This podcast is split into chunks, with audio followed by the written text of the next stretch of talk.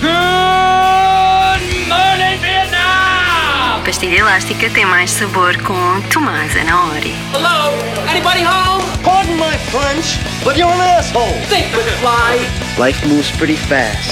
You don't stop and look around once in a while, you could miss it.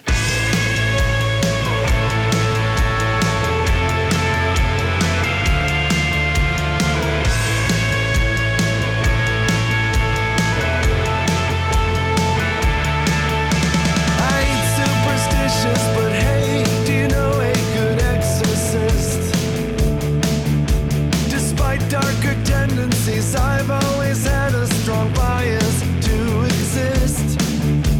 And though recent developments seem like bad news for humanity, self pity is always a case of mistaken identity.